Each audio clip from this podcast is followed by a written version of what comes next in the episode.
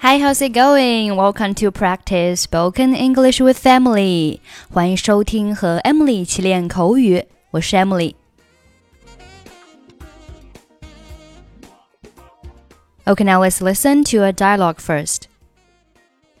这是我一个月之内第二次信用卡被拒了，我不知道自己做错了什么。This is the second time I've been turned down for a credit card in a month. I don't know what I'm doing wrong. 你最近有没有查看信用记录？或许你的信用评级不好。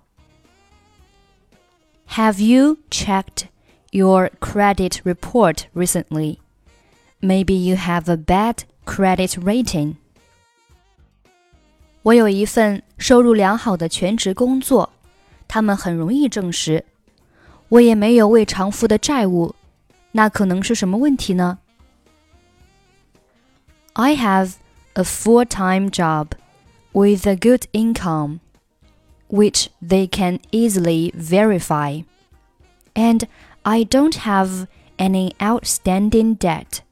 So what could be the problem? 你以前有没有信用卡呢 ？Have you had a credit card before? 有，Yes。你有没有及时支付呢？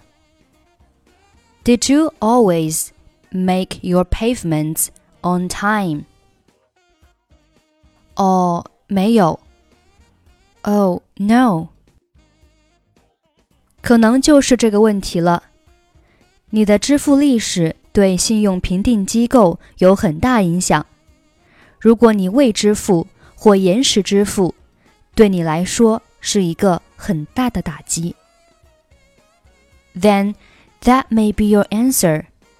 Your payment history makes a big difference with the credit bureau.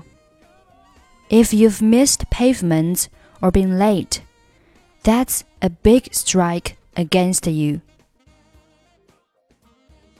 你是说，如果我有几次未及时支付，我不可能再得到另一张信用卡？You mean if I were late a few times, I wouldn't be able to get another credit card? 几次？多少次？A few times? How many times? 呃，或许很多次。 well, maybe a lot of times. 如果你已经有一张信用卡了，为什么还要再申请一张呢？And why do you need another credit card if you already have one? 是曾经有，已经是过去了，信用卡公司取消了。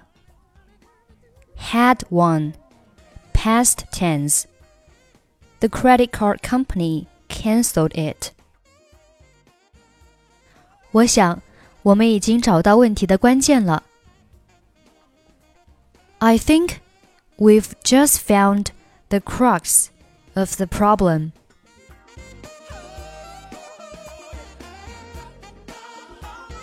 This is the second time I've been turned down for a credit card in a month. I don't know what I'm doing wrong. Have you checked your credit report recently? Maybe you have a bad credit rating. I have a full time job with a good income, which they can easily verify, and I don't have any outstanding debt. So, what could be the problem? Have you had a credit card before? Yes. Did you always make your payments on time? Well, no then that could be your answer. Your pavement history makes a big difference with the credit bureau. If you've missed the pavement or been late, that's a big strike against you. You mean if I were late a few times, I wouldn't be able to get another credit card? A few times? How many times? Well, maybe a lot of times. And why do you need another credit card if you already have one? Had one past tense. The credit card company canceled it. I think we've just found the crux of the problem.